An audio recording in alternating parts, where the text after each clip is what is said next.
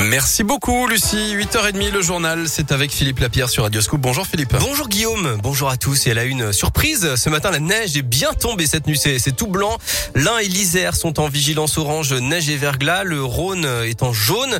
Alors soyez prudents, il y a des opérations de déneigement en cours. Il y a des difficultés en particulier sur le réseau secondaire. Et puis c'est compliqué aussi sur la plupart des autoroutes autour de Lyon, notamment la 40, la 42.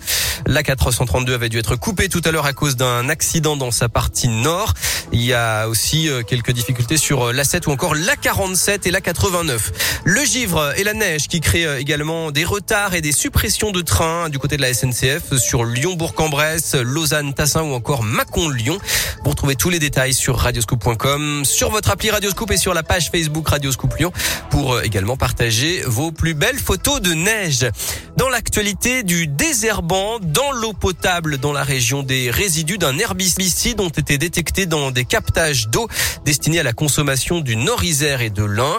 Selon l'Agence régionale de santé en Auvergne-Rhône-Alpes, aucun risque sanitaire pour la population. Je cite, l'eau du robinet peut être consommée sans restriction. Le Covid et la situation sanitaire qui se dégrade, le taux d'incidence est désormais proche de 700 dans le Rhône, 699 exactement selon Covid Tracker. C'est bien au-dessus de la moyenne en France. Et dans ce contexte, fini de danser, les discothèques ont fermé leurs portes cette nuit pour au moins 4 semaines jusqu'à début janvier.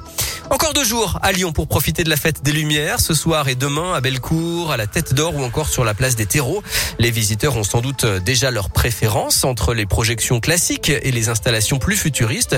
Il y en a pour tous les goûts. Et l'une des œuvres qui ne laisse pas indifférent, c'est Iris sur la façade de la cathédrale Saint-Jean dans le Vieux-Lyon. Très joli, très coloré, euh, assez nouveau, la perception de la lumière, mais un peu surprenant quand même. Les lumières utilisent bien l'architecture, il y a un dialogue entre les lumières et l'architecture. Tout est centré sur la rosace, quand même tout part de la rosace, la lumière qui descend. Ça fait un peu apocalypse quand il y a le, le gros soleil rouge là qui explose. À un moment, ça faisait numérique parce qu'il y avait du bleu. C'est trop beau quand c'était sur l'architecture. C'était super joli. Pour l'instant, c'est le meilleur qu'on ait fait. Hein. Voilà, plus d'infos euh, et de photos sur radioscoop.com. Et puis on rappelle que le port du masque est obligatoire sur tout le périmètre de la fête. Le foot, pas de carton plein pour l'Olympique lyonnais. Lyon a fait match nul, un partout contre les Glasgow Rangers hier à Dessine.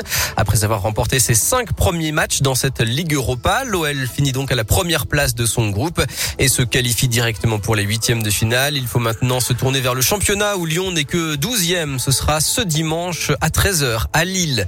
En Ligue des champions féminines, le carton des Lyonnaises. Victoire 5 à 0 hier à Lisbonne contre le Benfica. Les Lyonnaises reprennent la tête du groupe D et assurent leur qualification pour les quarts de finale. Un coup dur pour euh, les basketteurs de Lasvel. Villeurbanne a subi hier soir sa plus lourde défaite de la saison. 91 à 66 à Vitoria en Espagne en Euroleague. Les Villeurbanais sont dixièmes. Et puis un, un, geste solidaire qui peut également vous rendre service en faisant un peu de place dans la chambre des enfants à l'approche de Noël. Les jouets en bon état que vos enfants n'utilisent plus, vous pouvez les donner à la part Dieu. Il y a une boutique éphémère ouverte depuis le 8 et jusqu'au 23 décembre. C'est sur l'allée entre la place centrale et les galeries Lafayette. Comme ça, ça permet de donner à ces jouets une deuxième vie.